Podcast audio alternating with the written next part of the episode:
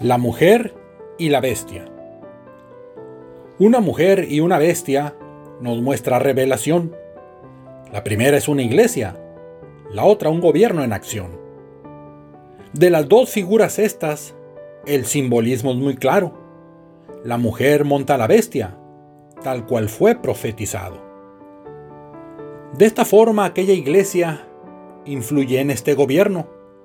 La historia esto así nos muestra confirmando este misterio.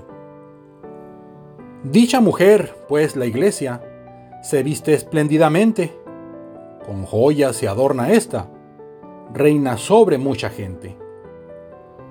Babilonia ella es llamada por la palabra de Dios, madre de muchas rameras y toda abominación.